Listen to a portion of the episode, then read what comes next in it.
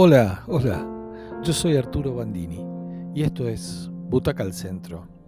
Es una pena porque esta película, The Holdovers, o los que, los que quedan, digamos, se va a estrenar recién en enero y es un excelente relato de Navidad. Alexander Payne es el director, es el de Nebraska, el de Entre Copas, el de Los Descendientes. Es un director íntimo que sabe retratar muy bien a sus personajes. Y en esta película lo lleva a su máxima expresión. Esto va a ser una semana, va a suceder en una semana, entre Navidad y Año Nuevo, de 1970. Son solo tres personajes los que van a ser los protagónicos, en un edificio enorme. Vayan imaginando.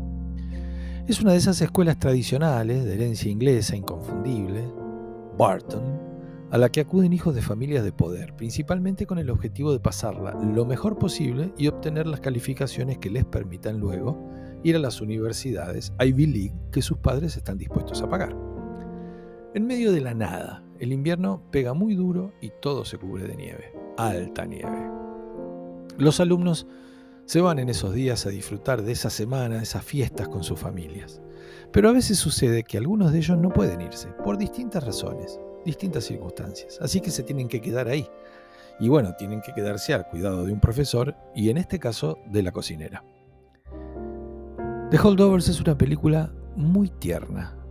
Está contada con una estética y música de los principios de los 70, más precisamente del año 70 que se está terminando está con un color especial. Eh, tiene hasta como un...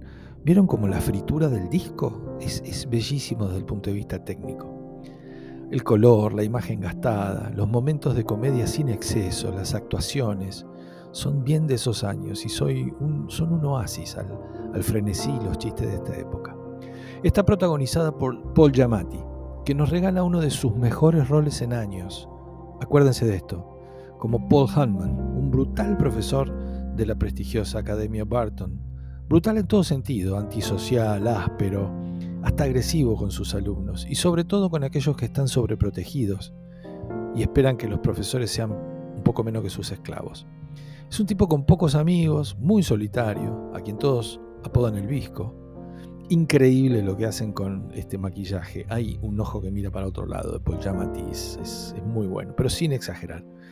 Vive eh, en el colegio sin otros pasatiempos que la enseñanza de historia antigua, a la que le dedica su vida.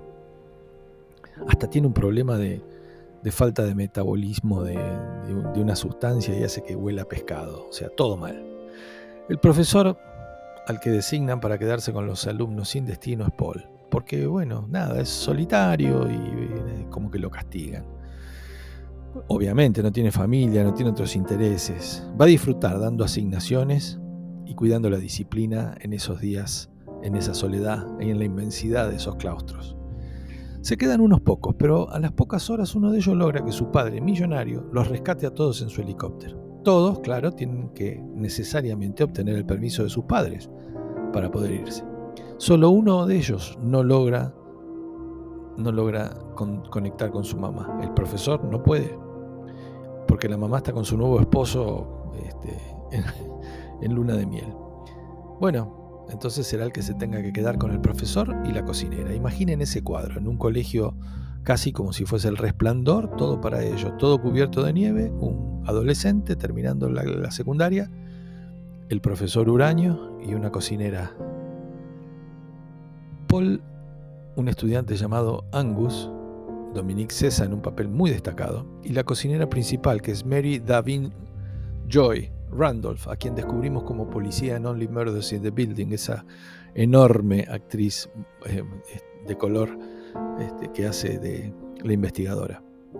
Ellos serán el trío entonces que van a protagonizar los momentos más interesantes de esta, de esta película.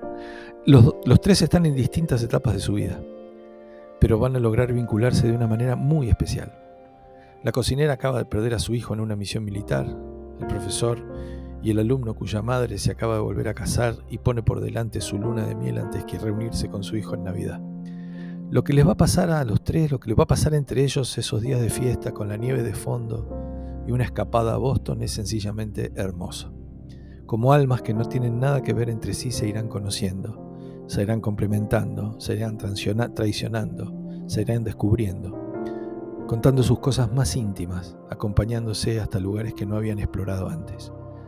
Esa transición de la bronca a la esperanza, de la soledad a la compañía, será suave, se dará naturalmente y la vamos a disfrutar mucho.